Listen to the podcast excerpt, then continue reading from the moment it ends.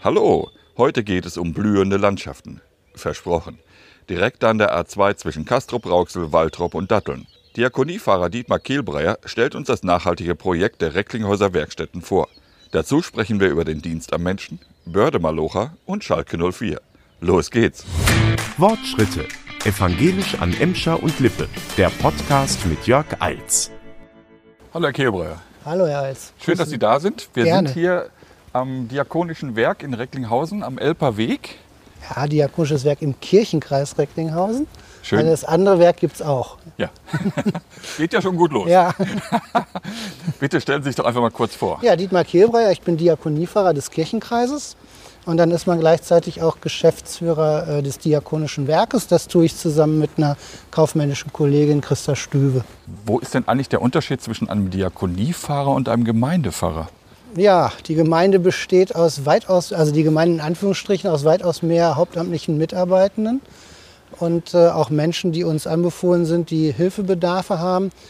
Ähm, na, faktisch, ich sage immer, Diakonie ist meine Gemeinde, aber natürlich stimmt es, dass es auch eher ein Tätigkeitsfeld ist, wo es um Management geht, äh, eines großen Unternehmens. Wir haben ja 1800 Mitarbeiter, das ist äh, wirklich ja eine ganz andere Aufgabe, als äh, in der Kirchengemeinde zu sein. Aber letztendlich geht es auch darum, ähm, Kirche darzustellen, auch den kirchlichen Auftrag ähm, eben in einem kirchlichen Unternehmen. Ja. Äh, Sie haben gerade gesagt, Sie sind Geschäftsführer auch vom Diakonischen Werk. Äh, Was ist Ihre Hauptaufgabe als Geschäftsführer? Ja, meine Hauptaufgabe äh, ist, äh, das Werk äh, zu leiten. Das würde ich auch wirklich so sagen. Das heißt, wenn man dann in den praktischen Alltag guckt, äh, wir haben vier Geschäftsfelder, wir machen ja alles außer Krankenhäuser. Das heißt, wir haben eine Erstzuständigkeit definiert. Ich bin für die Wohnangebote für Menschen mit Behinderungen zuständig, vorrangig ähm, für die Altenheime, die Diakoniestationen und die diakonischen Beratungsdienste. Und dann haben wir Dienstleistungszentren. Also ich bin für Personal und Bau und Immobilien vorrangig zuständig. Wie würden Sie sich denn als Chef eigentlich beschreiben? Was sind Sie für ein Chef? Einer mit offenen Ohren und Augen, hoffentlich. Und jemand, der, äh, wenn, spätestens wenn Corona wieder vorbei ist, auch wirklich davon lebt, äh, in Kontakt zu gehen mit Mitarbeitern und auch vor Ort in den Einrichtungen hin und wieder aufzutauchen. Ja, Sie sollen auch jemand sein, der spontane Eingebungen und Ideen haben und ja, die sind wahrscheinlich gefürchtet. Ja, genau. Aber wir, wir sind ein großes Werk. Sportliche Herausforderung. Ein großes. Werk. Äh, Wir, häufig sagen wir Tanker. Das war lange negativ konnotiert, weil einen Tanker kann man sehr schnell oder sehr schwer wenden. Ähm, inzwischen weiß ich, dass es eben auch mal hin und wieder einen Impuls braucht, äh, damit sich was bewegt. Ja. Ähm, aber da sind wir ja nicht nur ausschließlich Impulsgeber, sondern eher Verstärker von solchen Impulsen. Sie sind einer der größten Arbeitgeber in Recklinghausen. Ja, Ne? 1883 haben wir mal auf Plakate von einer großen Kampagne gemacht, weil wir ehrlich gesagt das selber häufig nicht bewusst haben Ja. und auch wie weit verstreut das ist. Also wir haben einen Kesselmeister in den Werkstätten, wir haben äh, sogar einen Organisten, äh, wir haben natürlich alle helfenden Berufe, die man sich vorstellen kann. Also Ja. weitaus mehr, als man eigentlich über Diakonie denkt. Für mich ist Diakonie ja immer der Inbegriff von Dienst am Menschen. Würden Sie das auch so bezeichnen? Ja, schlicht und ergreifend. Und da äh, steckt ja schon drin, dass wir nicht auf einen Adressatenkreis allein beschränkt werden. Also in der Satzung ist völlig klar, äh, Menschen unabhängig äh, ihres Geschlechts, ihres Alters, ihrer Religion auch. Ähm, Das heißt, das sind nicht nur alles äh, evangelische Mitarbeiter, die Sie haben. Nein, auch das kommt dazu. Bei den Mitarbeitern ist das auch so, dass wir nicht nur evangelische oder auch katholische Mitarbeiter haben, wobei noch über 80 Prozent. Ähm, aber auch bei den, bei den Mitarbeitern äh, öffnet sich das langsam.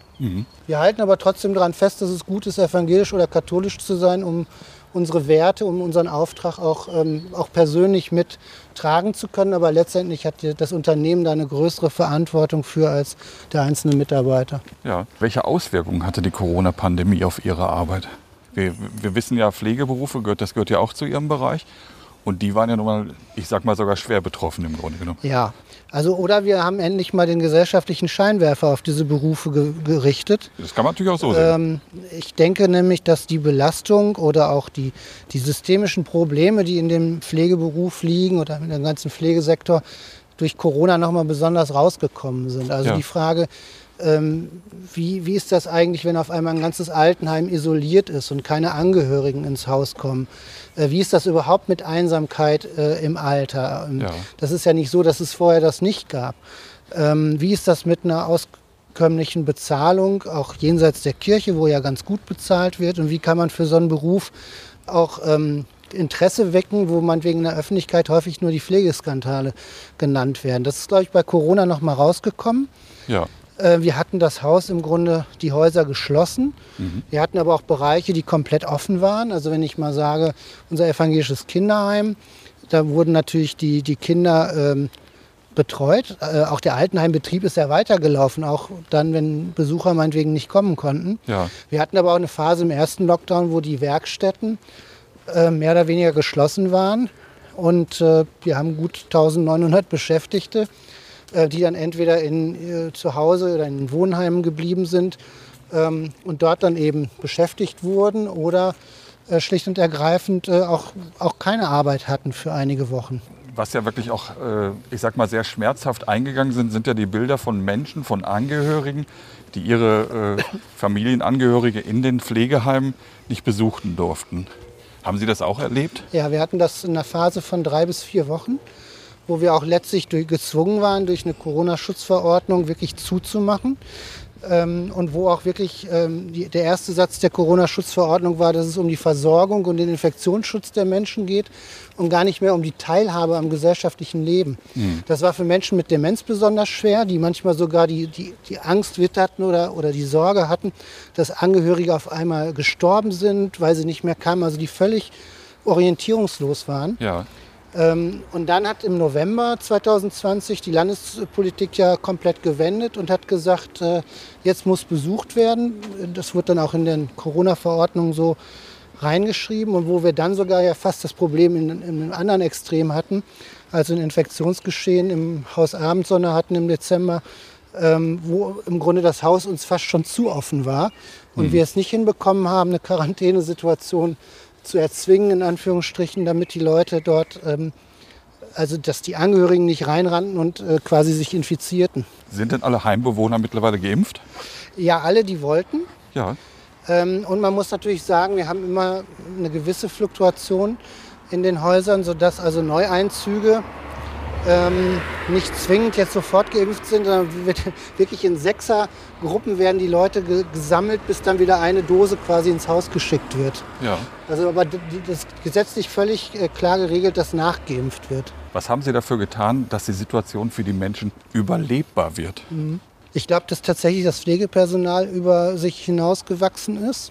Ähm, als wir Krisensituationen hatten, ähm, hat unsere Heimleitung wirklich jeden Tag fast äh, eine E-Mail geschrieben an die Angehörigen, äh, um einfach zu informieren, was los ist, äh, wie, wie das Infektionsgeschehen im Haus ist, was man tut. Also eine hohe Transparenz und eine Information nach innen war extrem wichtig. Ja. Naja, und wir haben im Grunde so gut es geht versucht, also dann auch mal das ein oder andere Gespräch mehr zu führen. Aber es war ja wirklich so, dass man keine sozialen Angebote mit mehreren Personen machen konnten. Mhm. Und erst am Ende jetzt, äh, wo man jetzt das langsam wieder öffnet in den Wohnbereichen, ähm, das war einfach eine extrem schwierige Situation. Ja. Bis hin dazu, dass irgendwann die, äh, die alten Menschen selber, als dann geöffnet wurde, selber die Angst bekamen, ähm, wir sind ja im Grunde die gefährdeten Personen und was kommen jetzt die Leute rein, mit welchen ähm, Infektionen möglicherweise. Insofern sind wir total froh, dass wir auch, das haben wir strukturell ja getan, uns sehr, sehr schnell äh, um Testungen äh, zu kümmern. Wir haben schon Anfang November äh, regelmäßig getestet im mhm. Haus, als das noch gar nicht gesetzliche Auflage war. Ja. Und dadurch haben wir, glaube ich, relativ viel ähm, Sicherheit reingebracht. Gab es auch dramatische Szenen, wo Leute gesagt haben, ich will nicht mehr leben im Grunde, bevor ich mich hier so abkapseln muss? Also ich stelle mir das wirklich furchtbar vor. Ja, ähm, das hatten wir auch in den Behindertenwohnheimen, wo also wirklich die, die Verzweiflung da war, weil die Wohnsituation ja nicht darauf ausgelegt ist, im eigenen Zimmer zu bleiben. Ja. Ähm, wir haben auch Menschen, die gestorben sind. Die sind dann gar nicht äh, körperlich an Corona gestorben, sondern die hatten meinetwegen durch eine Demenz äh, Lauftendenzen und konnten im Haus im Grunde den ganzen Tag hin und her laufen. Und in dem Moment, wo, wo die Etagentüren im Grunde eher zubleiben mussten und sie nicht mehr laufen konnten, dann den Lebensmut verloren haben. Also ich erinnere mich da an einen Fall. Und das ist natürlich, dann kann man sagen, der, ist, der Mensch ist nicht an Corona gestorben, aber irgendwie doch im Zuge von hm. Corona. Durch, mit. Mit, ja. ja. Ja, das ist schon sehr traurig halt. Ne? Äh, Wie geht es den Pflegerinnen und Pflegern heute? Ich glaube, dass die eine Zeit des Durchatmens bräuchten, die sie nicht haben. Mhm. Ähm, ich glaube, dass wir, äh, wir, wir überlegen ja gemeinsam auch, wie, wie wir es hinbekommen, wo nochmal Orte sind, wo man das reflektieren kann. Also Stichwort psychische Belastung. Ja. Wie kann man die erheben und wie kann man die auch bearbeiten? Das Brutale ist ja, dass im Grunde das, das, der ganz normale Wahnsinn vor Ort äh, äh, weitergeht jeden Tag. Mhm.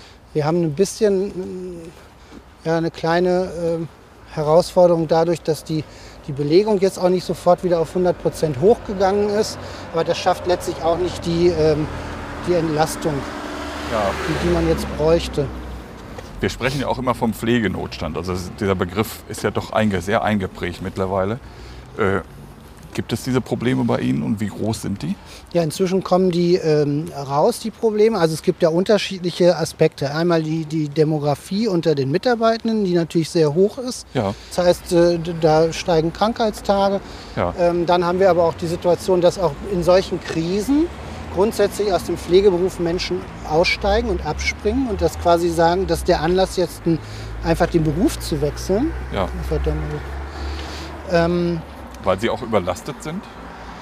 ja, weil ihnen gewisse Dinge, ähm, weil sie schon immer gewisse Dinge gestört haben und wo dann im Grunde so etwas so wie ein Ereignis wie Corona das fast zum Überlaufen bringt. Ja. Das ist uns jetzt nicht zwingend passiert, aber das ist so das, was die Kollegen in der Branche ähm, sagen. Und ähm, ja, wir, wir merken, dass das Image äh, vom Pflegeberuf nicht gut ist. Wie ich schon sagte, es wird in Krisensituationen immer berichtet, anstatt über die, die Verheißungen, die dieser Beruf hat, äh, äh, zu, zu sprechen. Ja. Welche Verheißungen hat dieser Beruf? Dieser Beruf hat die Verheißung, dass man Menschen am Ende ihres Lebens, wo sie natürlich nicht äh, ohne Kra Krankheitseinschränkungen oder Gesundheitseinschränkungen zu uns kommen und mit Hilfebedarfen zu uns kommen, ähm, dass sie ein, auf ein Leben zurückblicken können, wo sie, ähm, wo sie auch jungen Pflegepersonal etwas äh, zurückgeben können, Lebenseinstellungen, ähm, Geschichten. Ähm, und es im Grunde ja darum geht, im Altenheim ganz normal zu le leben. Also die Pflege ist eigentlich die Voraussetzung, dass man möglichst eigenständig noch seinen Alltag äh, durchleben kann. Und dementsprechend ist es eigentlich so eine Art Lebensbegleitung. Also damit will ich ja nichts romantisieren. Ne? Das, das ist ein ähm, sehr harter Job. Aber ich glaube tatsächlich anders als im Krankenhaus, wo es ähm, eben immer nur um das Thema gesund oder krank geht, hat man Ja. im Altenheim tausend andere Themen. Also ähm, Ja gut, es gibt ja nicht nur Kranke, es gibt ja nicht nur Kranke halt im Genau. Altenheim, sondern es gibt ja auch Menschen, Ja. die halt, ich sag mal, ihren Lebensabend verbringen und noch bei allen Kräften sind, bei allen Sinnen und mit denen man ja am Tag ja auch irgendwie Beschäftigungen irgendwie Genau. suchen kann und äh, äh, ihnen halt auch einen schönen Tag machen kann. Ja. Das ist der Dienst am Menschen, wo wir vorhin schon drüber gesprochen ja, haben. Am Menschen und mit dem Menschen. Also bei uns ist ja ganz entscheidend, dass Menschen auch Teilhabe haben. Und gerade im Altenheim würde ich sagen, da ist wirklich dann die Pflege und die Unterstützung im Wohnen die Voraussetzung, dass Leute ähm, andere Dinge des Alltags weiter ähm, leben und umsetzen können für sich. 1000 Schritte. Ja. Wie nah sind Sie als Geschäftsführer oder als Diakoniefahrer noch am Menschen? Also wenn der Mensch, äh, der Mitarbeiter oder äh, der Bewohner vor Ort ist, äh, ist es ja schon so, dass man nicht mehr in jede Einrichtung kommen kann. Ähm, das ist einfach so, aber wir haben, glaube ich, relativ kurze Drähte durch ähm, unsere, wir haben eine Besprechungsmatrix, wer mit Nee, ich wem jetzt Sie spricht. persönlich. Genau, und da erfahre ich dann was. Also insofern ist die Antwort eher, dass ich es jetzt in der Corona-Zeit kaum mal geschafft hatte in einer Ein- in einer Einrichtung. Das habe ich dann auch mir abgewöhnt, weil das ja auch eine gewisse Gefahr gebracht hätte. Ähm, Im normalen Alltag, wenn Corona vorbei ist, versuche ich schon, dass es irgendwie zwei, drei Termine vor Ort in der Woche gibt, Hm. damit ich da auch mal vorbeischaue und ähm, ja, auf solche Fragen wie von Ihnen vernünftig antworten kann. Ja, ja, aber das ist ja das, was man Politikern immer vorwirft, Ja, ne? man nicht nah am Menschen zu sein oder so. Ja. Und äh, deswegen ist ja die Frage, ist der Geschäftsführer Ja. des Diakonischen Werks oder Diakonie in Recklinghausen im evangelischen Kirchenkreis Recklinghausen, um das dann doch mal korrekt zu sagen, äh, wirklich noch nah am Menschen Ja, ja. halt. Ne? Aber ich bin da auch ehrlich, wir haben äh, mal durchgezählt, wir haben irgendwie 142 Orte im Kreis Recklinghausen. Da, da kann auch keiner die Erwartung haben, dass ich regelmäßig komme. Ja.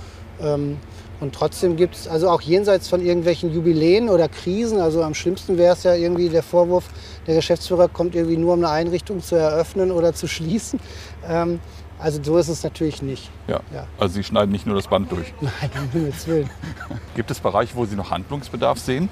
Wir entwickeln uns ja an allen Ecken und Enden äh, weiter und wir könnten jetzt jeden Bereich durchgehen, wo wir jetzt noch in der letzten Gesellschafterversammlung mal irgendwie zwei, drei Themen rausgezogen haben, wo ähm, äh, wir uns weiterentwickeln. Weil es gibt kaum so viel Dynamik wie in der Sozialwirtschaft. Ja. Ähm, und ich sag mal, wenn wir so noch wären wie vor fünf Jahren, äh, hätten wir wahrscheinlich jetzt schon verloren. Also das ist schon.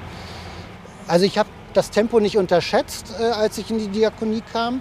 Aber es ist ein anderes als in der verfassten Kirche. Und ähm, es ist jetzt durch Corona noch mal schneller geworden, im Sinne, weil man gleichzeitig Krise bewältigt, als auch jetzt schon im Grunde sehr konkrete Vorstellungen haben muss, wie man aus der Krise rauskommt und was mhm. man dann als nächstes macht, um auf die ähm, Konsequenzen, die Folgen der Krise zu reagieren. Ja. Wir waren ja beide bei der Einführung von Pfarrer Karl Hesse, mhm. der neue Diakoniepfarrer in Bottrop. Er hat äh, in, sinngemäß in, bei seiner Einführung gesagt, dass die Diakonie der Grund ist, warum viele Menschen der Kirche nicht den Rücken kehren. Sehen Sie das auch so? Ich glaube, dass die Diakonie äh, die besondere Möglichkeit hat, äh, Menschen über die üblichen Kreise der Kirche hinaus zu erreichen. Vielleicht kommt das aufs Gleiche raus, aber ich würde es positiv sehen. Tatsächlich ist es so, dass die äh, kirchlichen Mitgliedschaftsstudien sagen, dass die Kirchen, die Mitglieder auch deswegen in der Kirche bleiben, weil, ähm, weil die Kirche ja was Gutes tut. Und dann ist es häufig, das kann man dann auch verfasst kirchlich wenden, Konfirmandenarbeit und so weiter oder Seelsorge, gute mhm. Bestattung hoffentlich aber das wird ganz häufig damit identifiziert, dass wir auch soziale Hilfen durch Diakonie äh, leisten. Ja, ich glaube nicht, dass er es negativ gemeint nee. hat. Das war vielleicht meine sinngemäße Übertragung. Können Sie sich äh, eine Kirche ohne Diakonie überhaupt vorstellen? Das geht theologisch, finde ich nicht. Inwiefern? Also, ja, weil also die vier Wesenszüge äh, der, der altmittelalterlichen Kirche schon also Gemeinschaft, Zeugnis geben, ähm, Diakonie eben und Liturgie äh, gewesen sind. Und das ist eigentlich sehr klug formuliert. Ähm, wenn wir nicht auch das tun, wovon wir reden, ähm, dann sind wir nicht Kirche. Und auch Jesus war ja jemand, der nicht nur gepredigt, sondern auch äh, helfend gehandelt hat.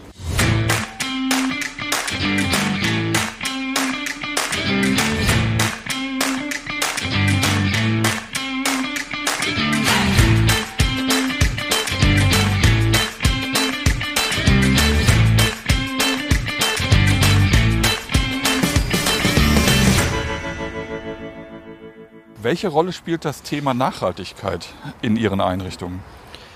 Ja, wir haben also erstmal seit jeher im Leitbild auch stehen, dass wir ähm, mit der Bewahrung der Schöpfung zu tun haben, also Gerechtigkeit, Frieden, Bewahrung der Schöpfung. Da fügt sich auch Diakonie ein, auch in weltweite Bezüge. Ja. Ähm, aber es ist einfach ein praktisches Thema, äh, wo wir merken, da können wir einen, einen kirchlichen äh, Impetus aufnehmen, Bewahrung der Schöpfung. Und gleichzeitig haben wir ein Medium oder ein ein Thema, ein Ziel, wo sich viele anschließen können. Viele Mitarbeiter leben ähm, zu Hause sehr nachhaltig und fragen natürlich auch, was kann ich am Arbeitsplatz erleben und was kann ich selber dazu tun, ähm, meinetwegen einen nachhaltigen Gedanken umzusetzen. Ja. Wie sind Ihre Werkstätten, Ihre Einrichtungen äh, nachhaltig ausgestattet? Ja, wir haben verschiedene so kleinere Projekte. Wir haben zum Beispiel komplett umgestellt nur auf nachhaltige Büroartikel. Also man kann eigentlich hoffentlich keinen umweltfeindlichen Textmarker mehr äh, bestellen, sondern nur den äh, umweltfreundlichen. Ja. Ähm, wir haben angefangen, äh, dass wir faire Textilien ähm, im Bereich der Berufskleidung einsetzen. Wir haben also das in den Werkstätten gemacht, wo wir ja einen Gärtnereibetrieb haben. Auch mit Abstimmung mit den Menschen mit Behinderung ausgetestet, welche Wäsche passt, also ist auch bequem und welche hat einen nachhaltigen Aspekt. Ja. Ähm, ja, und verschiedene andere äh, Sachen. Wir wollen jetzt Wasserspender ähm, nehmen, um damit äh, Kisten Wasser zu ersetzen, vor allem die, die Plastik-PET-Flaschen. Ähm, und wir haben in ganz vielen Immobilien auch eine Photovoltaikanlage äh, auf dem Dach. Also wir können mit unserem Strom Erzeugnis äh, eigentlich eine kleine Siedlung äh, von Schön. ungefähr 80 Haushalten im Jahr mit Strom versorgen. Ja, ich würde einmal kurz einen Break machen. Mhm. Insofern, weil wir sehen jetzt von hier aus, wo wir sind, Ja, äh, sehen wir gerade die Halde Howard. ja, Da war ich ja vor kurzem mit ihren FSJ-Lern. okay. Ne? Wir haben auch so ein, äh, ich glaube, der vorletzte Podcast ging es um äh, das freiwillige soziale Jahr. Ja, Da war ich mit Tobias Schrage unterwegs, mit Ronja Baumeister, ja, das habe ich gesehen, genau. Eileen Dörnhoff. Aber dass das an der Halde war, habe ich so gar nicht äh, Nicht? gerafft. Nee. Doch, doch, wir waren Ja. oben auf der Halde bis ganz oben hin. War eine tolle Geschichte. Und wir stehen jetzt direkt im Vorfeld vor einem Acker. Ja, Das bringt mich auf den nächsten Punkt im Grunde genommen. Gibt es in der Diakonie demnächst auch blühende Landschaften? ja, natürlich. Was Wir ist das für ein warten- Projekt? Also wir warten darauf, bis die Fotos, die Fotos, die wir machen werden, sein, wenn die blühenden Landschaften da sind. Ja, wir haben tatsächlich eine Ackerfläche angepachtet und zwar direkt äh, nördlich von der A2, wenn man die Bundesstraße Richtung Datteln fährt. Ja, Ähm, wir haben ja eigentlich äh, traditionell äh, elf Standorte, Werkstätten. Wir kommen aus der Phase, wo wir auch viel für den, den Bergbau und für die Industrie gemacht haben. Das äh, Bergbau gibt es nicht mehr, Industrie gibt es immer noch. Aber wir wollen gerne das Thema Nachhaltigkeit auch äh, in die Arbeitsprozesse, die wir haben, einbringen. Und Ja. äh, wir haben jetzt auf dem Acker drei äh, Projekte vor. Also einmal ähm, gibt es da eine Blühwiese. Ähm, einmal gibt es einen Gemüseacker und einmal gibt es äh, einen Bienenlehrpfad. ja. Und insofern ähm, ja, sind wir da richtig schön eingestiegen beim Thema Nachhaltigkeit. Ja, wer begleitet das Projekt? Werden Sie von Fachleuten beraten dabei? Ja, wir haben erstmal haben wir tatsächlich Mitarbeitenden, die äh, auch persönlichen Interesse haben, das zu begleiten und auch ihre Fachkenntnisse einbringen. Dann haben wir die ähm, Wie viele Leute sind in, insgesamt in dem Projekt beteiligt? ungefähr 30 Leute sind in dem Projekt beteiligt. Und äh, wir haben einen Partner, die Gemüseakademie mit CK. Akademie. Ja, Schönes Wortspiel. Ähm, die machen hauptsächlich dieses Gemüseprojekt, wo es darum geht, tatsächlich ähm, äh, Gemüse anzubauen, das aber auch so aufzuziehen, dass man was dabei lernen kann. Ja. Wir machen das bei uns mit zwei verschiedenen Gruppen, die hoffentlich auch miteinander in Kontakt kommen. Einmal Kinder und Jugendliche aus unserer ähm, evangelischen Jugendhilfe Recklinghausen, ähm, die möglicherweise auch gar nicht so viel mit, mit Natur oder gar mit Gemüseanbau zu tun haben. Und eben mit äh, Menschen mit Behinderung aus der äh, Werkstatt in Waltrop und dem Berufsbildungsbereich. Das ist so eine Art, ja, die Berufsschule für, für Menschen mit Behinderung. Ähm, und insofern ist die Idee, dass wir Menschen ähm, mit dem nachhaltigen Gedanken eben über dieses Gemüseprojekt in Verbindung bringen. Das Gemüse wird dann entweder in unseren Bistros und Restaurants der äh, Diakonie verkocht oder auch direkt vor Ort verkauft. Ich finde das toll. Also äh, auch, dass Sie meine Fragen vorwegnehmen. ich brauche gar nichts mehr sagen. Sie beantworten im Grunde schon meinen ganzen Fragenkatalog. Das finde ich großartig, weil das wäre nämlich auch eine Frage gewesen. Okay. Nutzen Sie das Gemüse halt Ja, auch selbst? Genau. Also wir versuchen ja immer mindestens äh, zwei oder drei Profiteure ähm, in unserem Werk und darüber hinaus zu finden, wenn Ja. wir ein Projekt entwickeln. Es geht aber nicht nur um den Ackerbau selber, es geht ja auch um Wissensvermittlung. Ja. Um die Akademie, um das nochmal zu sagen. Äh, wer wird dort äh, für bei Ihnen geschult oder was, wen wollen Sie damit erreichen? Ja, wir, haben, wir versuchen ja zunehmend, dass wir ähm, im Berufsbildungsbereich in, in ganz normale Berufe ausbilden, ähm, die es auch theoretisch auf dem ersten Arbeitsmarkt gibt. Weil äh, unser Ziel ist immer, Menschen, äh, wenn es möglich ist, auf den ersten Arbeitsmarkt zu bringen. Und insofern ist natürlich so etwas wie Gemüseanbau äh, ja, ein klassischer Beruf. Da geht es ja Richtung Landwirtschaft. Ja. Ähm, und die Idee ist schlicht und ergreifend, Kenntnisse und Qualifikationen zu vermitteln in einem ganz normalen beruflichen Umfeld. Äh, Klappt das bei den anderen äh, Einrichtungen auch, dass Sie die Menschen in den ersten Arbeitsmarkt kriegen können? Ja, also immer mal wieder. Wir haben äh, eine, verschwindend geringe Quote grundsätzlich äh, in dem Bereich äh, deutschlandweit. Ähm, aber wir haben immer noch eine relativ gute, weil ganz häufig der Graben immer größer wird. Aber manchmal ist es auch so, dass, dass wir auch gut durch einen guten Berufsbildungsbereich schon vorher die Weichen in andere Bereiche stellen. Dass wir Mhm. also mit, mit beruflicher Integration, das ist bei uns auch ein Arbeitsbereich, schon in den ersten Arbeitsmarkt vermitteln können, bevor Menschen überhaupt in die Werkstatt gehen. Ja. Also insofern gibt es viele, viele Wege und ähm, ja, viele Wege. ja. Also das ganze Projekt ist also nachhaltig, ökologisch und gelebte Inklusion, wenn ich es richtig verstanden Ja, habe. genau. und wir haben ja noch zwei andere Bereiche. Also wenn ich jetzt nochmal ähm, zu der Blühwiese kommen kann, das Ja, ist gerne. eigentlich äh, schlicht und ergreifend die Möglichkeit, wo wir auch nochmal ein bisschen Werbung machen können für dieses Projekt, indem wir nämlich diese Blühwiese äh, verkaufen, in Anführungsstrichen. Man, wir haben da einen Hektar angemietet und man kann äh, quadratmeterweise kaufen.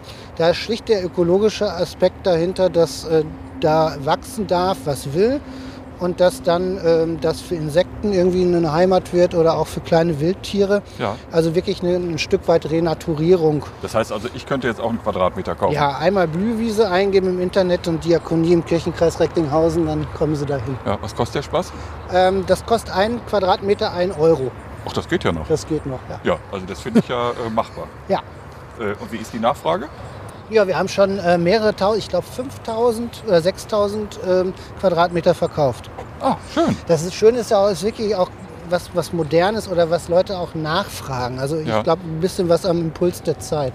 Geht es dann nur für die Leute darum, ihr Gewissen zu erleichtern, dass sie sagen, okay, ich bezahle jetzt den Quadratmeter, dann habe ich mir was Gutes getan? Oder? Nee, ich glaube, das ist tatsächlich einmal der Nachhalt. Also ich glaube, es gibt verschiedene Andockpunkte. Einmal wirklich dieser nachhaltige Aspekt, dass man mal eine Fläche mehr oder weniger brach und sich selbst überlässt. Und dann aber auch tatsächlich ähm, Geld zu geben für ein Projekt, was da eben mit dem Gemüseanbau verbunden ist und mit dem dritten äh, Projekt an, an diesem Ort, äh, dass wir einen Bienenlehrpfad dort äh, ja, entwickelt haben. Okay. Wie, Also- wird, wie wird der betreut oder von Ja, wem wird der Wir betreut? hatten schon, äh, wir haben Kenntnisse gewonnen. Das heißt, unsere Werkstatt Waltrop, äh, die, die Anleitungen und äh, auch die Menschen mit Behinderung haben also schon ein Bienenprojekt in Waltrop äh, am Ort gehabt. Und äh, die Idee war jetzt aber, ähm, also erstmal war das erstmal eine klasse Sache, dass überhaupt vom ähm, Bauen der, der Kisten über ähm, äh, das Betreuen der Bienenvölker, das Ernten des Honigs und das Vermarkten des Honigs eigentlich ein kompletter Arbeitsgang abgebildet war, was ja bei uns in den Werkstätten immer wichtig ist, ähm, Arbeitsgänge zu entwickeln und die Menschen dahin zu qualifizieren. Jetzt war aber die Idee, dass man tatsächlich auch noch mal daraus äh, einen, ähm, so einen Lehrpfad macht, Stichwort auch andere Leute davon profitieren lassen, Ja. weil nämlich dieser Lehrpfad äh, dann von äh, Schülern und Schülerinnen, vielleicht von der Grundschule oder von Kindergärten besucht werden kann. Und der Clou ist, die Leute, die das dann erklären, sind genau die Menschen mit Behinderungen, die sich ähm, selber dahin qualifiziert haben, das auch anderen Leuten erklären zu Ja. können.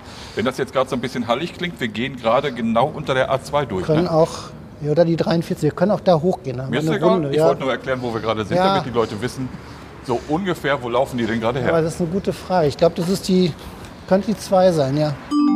2000 Schritte. Werden die Menschen denn dann auch zu Imkern ausgebildet? Ja, faktisch ja. Ähm, Werden wir sie demnächst auch als Imker mal erleben? Ja, ich, äh, ich esse lieber den Honig. ja, ich habe einen hellen Respekt davor, aber es ist noch keiner gestochen worden. Ja. Also wir hatten auch mal einen Würden Sie Bienenstock. trauen? Ja, ich glaube schon, aber äh, sollen wir andere machen. Wir hatten auch einen Bienenstock am Altenheim. Ähm, also wie gesagt, es ist noch nie jemand gestochen worden. Sind Sie privat auch ökologisch unterwegs? Ja, nach Kräften. Aber ich will das jetzt auch nicht so, so hochhängen. Ich glaube, dass man tatsächlich, wenn man an das eine oder andere denkt, ähm, auch ein, eine Lebensqualität erhöhen kann. Also die Frage, wie bewusst man wo in den Urlaub fährt oder was man für Lebensmittel kauft. Ich habe jetzt zuletzt auch ein bisschen versucht, äh, Fleischkonsum einzuschränken. Ja. Haben Sie einen grünen Daumen? Nein. Also gehen bei Ihnen die Pflanzen ein, oder? Ähm, ja. Ja, okay. Das war eine prima Idee mit der Nachhaltigkeit. Wie können die Menschen diese Idee unterstützen? Haben wir ja schon gerade gesagt, ne? Ja, Sie können also jetzt, ich denke jetzt nochmal an den Bienenlehrpfad. Tatsächlich, äh, wenn man irgendwie Kontakte zu, zu Kindergruppen, Kindergärten, Schulen hat, dann einfach mal Kontakt aufnehmen und sich ähm, quasi die Imkerei erklären lassen, weil ich diesen Rollenwechsel so, so unglaublich entscheidend finde, dass Menschen mit Behinderung eben nicht ähm, in erster Linie hilfebedürftige Menschen sind, sondern Menschen, die ihre eigenen Fähigkeiten ausbringen. Das wollte ich noch mal vielleicht mal hinterher schieben. Ja, noch mal. finde ich gut. Und das ist genau diese, dieser Perspektivwechsel, den wir an verschiedenen Stellen versuchen. Wir haben ja auch in Henrichenburg am Schiffshebewerk eine äh, Tour in leichter, also auf, der, auf die leichte Tour heißt das, also eine Führung in leichter Sprache, die eben auch von Menschen aus unseren Werkstätten als Führer bestritten wird.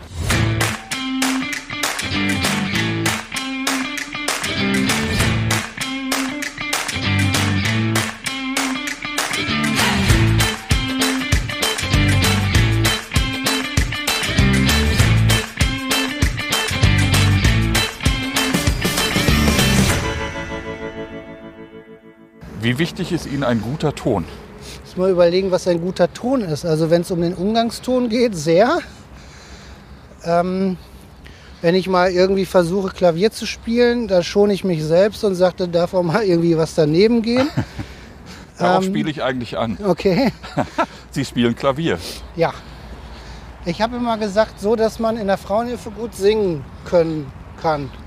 Okay. Und äh, ich habe mich jetzt noch nicht in Haltern irgendwie getraut, mal an die Orgel zu, zu gehen. Wäre das ein Traum für Sie gewesen, mal Kirchenmusiker zu Ich, sein? ja, nee, Kirchenmusiker glaube ich nicht. Ich habe in meiner Jugend tatsächlich Orgel gespielt.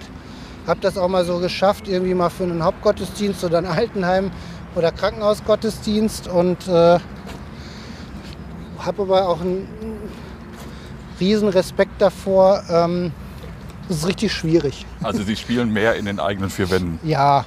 Aber wie gesagt, ich habe es als Gemeindepfarrer gut nutzen können, damit man in der Frauenhilfe wirklich mal schön laut singen kann. So, das mache ich auch eben gerne. Also ist ja auch schön, wenn die Frauen Sie dann übertönen. Auf jeden Fall. Was hören Sie für Musik? Ist es eher die klassische Schiene oder hören Sie auch Rock und Pop? Ja, alles. Also ich höre bis auf vielleicht irgendwie äh, die harten Töne äh, höre ich eigentlich relativ viel. Also ich tatsächlich höre ich mir am Sonntag meistens die Bach-Kantate des Sonntags an. Das ist ein gewisser Spleen. Und ich habe jetzt die neue äh, Platte von, von Wolfgang Niedecken, Bab, äh, hoch und runter gehört. Freue mich auch, wenn der zu seinem 70. jetzt tatsächlich mal wieder ein Konzert machen sollte. Ja. Da gehe ich dann auch gern mal hin. Aha.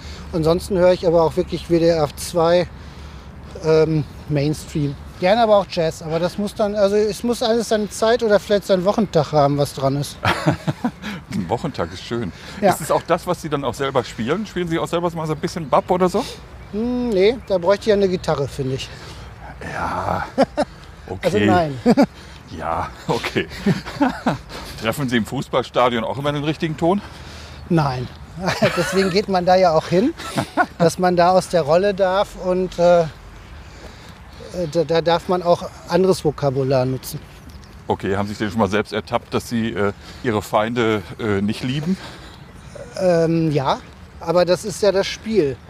Und jetzt der ernste Aspekt von der Antwort ist, tatsächlich muss man gucken, dass man nach dem Spiel auch aus dem Spiel wieder rauskommt. Ähm, Das finde ich sehr wichtig, genau. Ja. Ja. Woher kommt die Leidenschaft für den Fußball?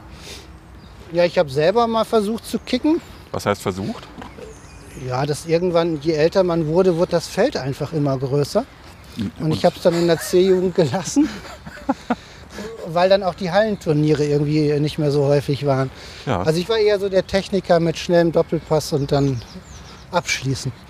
Ähm, und gut. Die, ich glaube, die Leidenschaft kommt, wenn man, äh, in dem Fall ist es bei mir Dortmund, äh, als kleiner Junge mal in diesem Stadion gestanden hat und äh, einfach gebannt ist von, von diesem Geschehen und von der dichten Atmosphäre. Ja. Und man hat ja auch wirklich äh, außergewöhnliche ähm, Ereignisse äh, erlebt. Ja, ich habe als äh, kleiner Junge 1974 das Eröffnungsspiel Deutschland gegen Ungarn halt im alten Westfalenstadion erlebt.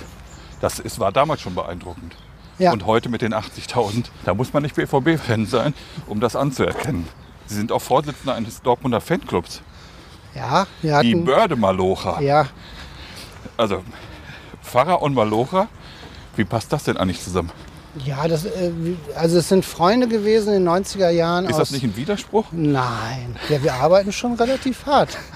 äh, was tatsächlich so ist, man muss, glaube ich, wenn es auch jetzt nochmal ernst gewendet Ja. werden soll, man muss, glaube ich, als Kirche heute darum fürchten, dass man ähm, die, die Glaubwürdigkeit, auch die Akzeptanz äh, in jedem gesellschaftlichen Milieu äh, behält. Und äh, insofern ist der Fußball auch ein, nicht nur ein Ventil und ein anderer Ort, sondern es ist eigentlich auch ein Testfeld dafür, ähm, also ich sag mal, wo ich, wo ich wirklich mal auch mit einem kleinen äh, Tritt in den Hintern oder so auch mal über Kirche etwas Kritische höre, ist dann häufig irgendwie beim Bier, bevor man dann ins Stadion geht. Und das ist aber genau Was hören wichtig. Sie da? Ja, häufig was über die katholische Kirche. ähm, es ist meistens eher so ein Gefühl, ähm, dass die Leute einen auch ein bisschen antesten, inwieweit man auf äh, schlichte Fragen im Leben Ja. ähm, nicht eine vorgefertigte Antwort hat, sondern irgendwie auch eine ehrliche Haltung. Mhm. Und ähm, man kommt tatsächlich in den 25 Jahren, wo ich das mache, ist ja auch der eine oder andere, der bei uns im Fanclub war, gestorben. Ähm, man kommt nochmal in eine andere in eine andere Sphäre rein als eine Kirchengemeinde, in die man vielleicht geschickt ist, um Menschen auch ähm, in welcher Form auch immer äh, beizustehen oder zu begleiten. Ja, das heißt, Sie haben gerade gesagt, die, die Leute testen Sie auch so am Anfang ein bisschen oder wie nehmen die Leute Sie denn überhaupt wahr? Nehmen Sie sie als Pfarrer wahr oder ist es einfach der, der Kumpel Dietmar? Ich, also ich gehe davon aus, der Kumpel Dietmar, weil wir beim Fußball ja ehrlich gesagt, die, die, der Fußball überstrahlt ja auch für alle anderen der, der ja. Alltag. Ob der eine jetzt Unternehmensberater ist oder der andere Fensterputzer. Ähm, die haben wir alle bei uns im Fanclub. Und ich glaube, das Schöne ist, dass wir eben nicht über unsere Berufsalltagsgeschichten erzählen müssen. Nur bei mir ist es ja tatsächlich nochmal, dass es ein bisschen existenzieller ist, was meinen Beruf angeht. Ja. Und insofern habe ich da manchmal, dass mich einer zur Seite nimmt und dann bin ich aber auch. Dann sind Sie der Seelsorger. Dann bin ich vielleicht der Seelsorger, ja. Ja. Ich möchte mal gerne auf dieses Malocha-Bild zu sprechen kommen. Finden Sie diese Tradition nicht so langsam irgendwann mal überholt? Ja, also ist Dortmund, sie. Bochum, Schalke. Also das trieft so von Tradition und ja. wo man einfach denkt, Mensch, die Zeit ist doch ganz anders heute. Die verkaufen Business Seats, äh, da wird Champagner getrunken.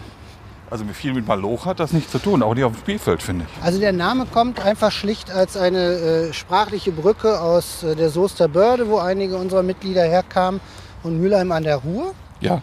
Und so kam der Name. Tatsächlich ist das, glaube ich, so. Ich wundere mich immer, wenn so Ruhrgebietsbürgermeister grundsätzlich alle Grußworte mit Glück auf beenden müssen. Weil ich habe mir immer zwei Zahlen gemerkt. In der Hochzeit des Bergbaus hatte das Ruhrgebiet 600.000 Menschen unter Tage. Ja. 600.000. Das sind genau, ist genau die gleiche Anzahl wie 600.000 Menschen, die heute im gesamten Universitätsbereich des Ruhrgebiets arbeiten. Ja. Das heißt, wir sind eigentlich vom Bergbaustandort zum, zu einem der größten europäischen äh, Universitätsstandorte geworden. Wissensstandorte.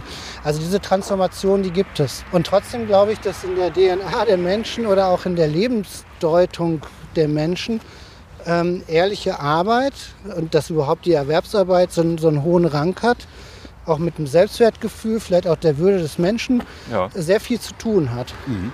Und ein großes Unrechtsbewusstsein auch ähm, entsteht und besteht ähm, gegenüber Menschen, die meinetwegen reich werden jenseits äh, ihrer, ihrer körperlichen oder geistigen Arbeitsfähigkeit. Also wenn es um Betrug geht oder Bereicherung, da gibt es ähm, ein sehr angenehmes Unrechtsbewusstsein in dieser Region. Ja. Und das, das schätze ich auch. Warum steigt Schalke 04 ab?